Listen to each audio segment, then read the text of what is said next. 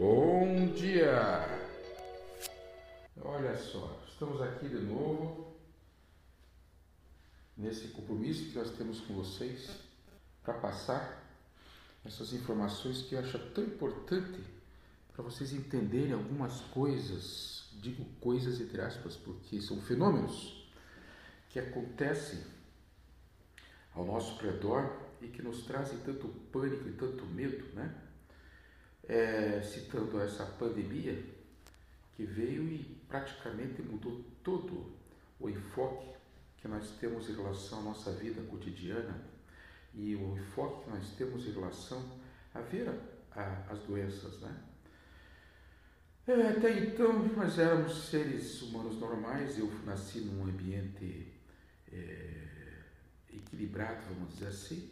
Meu pai me soltava de manhã, e de repente eu fui muito criado solto, livre, leve e solto.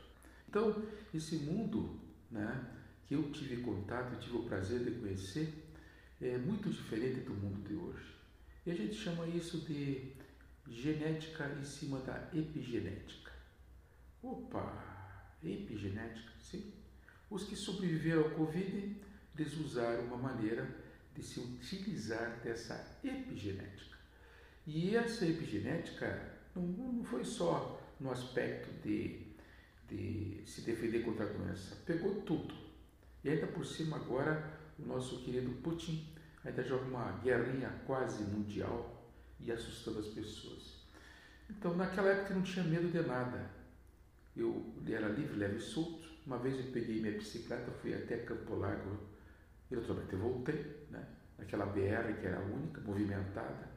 E muitas coisas que eu fiz, meus pais nem ficaram sabendo que é altamente perigosas. Né? Mas era o valor da aventura, o valor da, da, do, do, gosto por crescer individualmente, né? por criar alguma coisa que quem está do meu lado não tinha que criar, não tinha como criar, porque eu sou eu. Então, entre a filogênese e a ontogênese. Epa, pô, tá começando a complicar com esses nomes aí. É, mas eu estou entrando nesse sentido pelo seguinte: no fundo, todos nós temos essa natureza de enfrentar, de se modalizar e de sermos é, seres humanos individualizados e cada um colocando a sua filogênese em cima dessa epigênese, que é a epigenética. Então nós todos temos condições de fazer isso e estamos fazendo.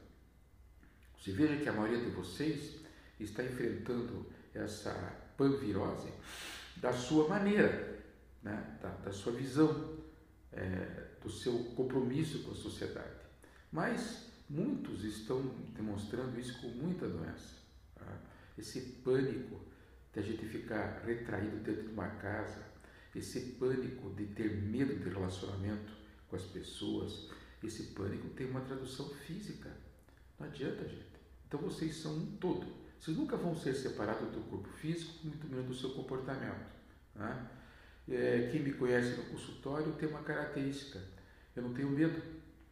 Eu acho que não tenho medo porque aprendi, quando, lá na minha infância, na minha adolescência, né?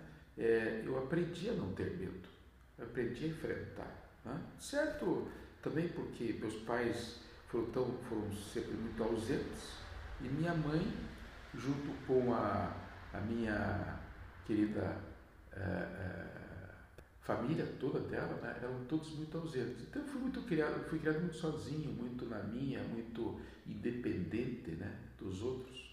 E isso criou em mim uma capacidade de formar uma filogênese. Aproveitando a minha genética, minha epigenética, formei uma filogênese. Como que aconteceu isso? Claro, eu sou um ser humano normal. Eu sou um ser humano que tem a minha, minha estrutura toda de processos de radicais livres, de processo de lidar com os metais pesados todos. Hoje eu bato muito em cima disso. E esses radicais livres, eles acabam sendo produzidos por uma incapacidade sua, você sim que está me ouvindo, sabe? De trabalhar é, esse processo anaeróbio que existe dentro do seu corpo. Ou tem os termos que você usa, mas acho que isso aqui é básico hoje em dia, né? Qualquer um abre o Google lá vai dizer o que é anaeróbio. É não ter oxigênio.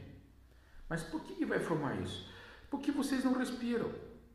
Ah, mas como assim não respiram? Eu respiro sim. Não, você fica sentado na frente do computador ou fica brincando com o, as redes sociais, tá? Isso vai prejudicar você como um todo.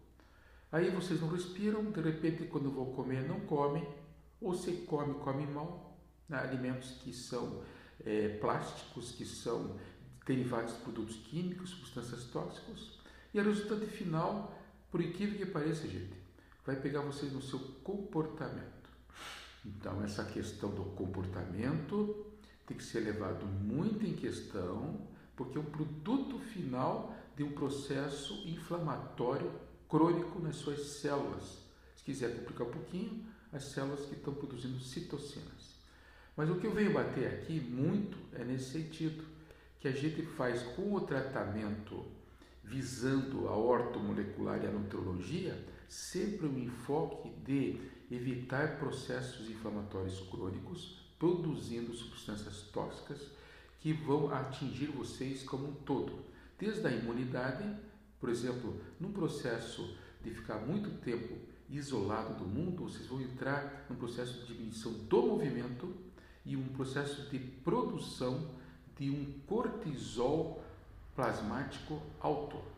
Todo mundo sabe o que é cortisol, só que tem um detalhe: ninguém sabe que o cortisol diminui a imunidade, diminui a respiração celular, produz fadiga adrenal, produz um, uma espécie de hipotireoidismo subclínico que não aparece nos exames.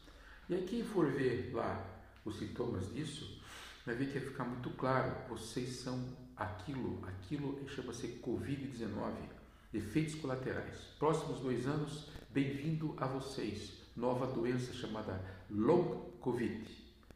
Tá legal? Eu vou dar uma parada agora e espero que vocês aproveitem esses conhecimentos, né?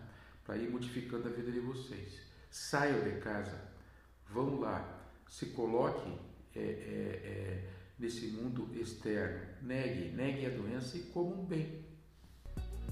Então, até o próximo encontro.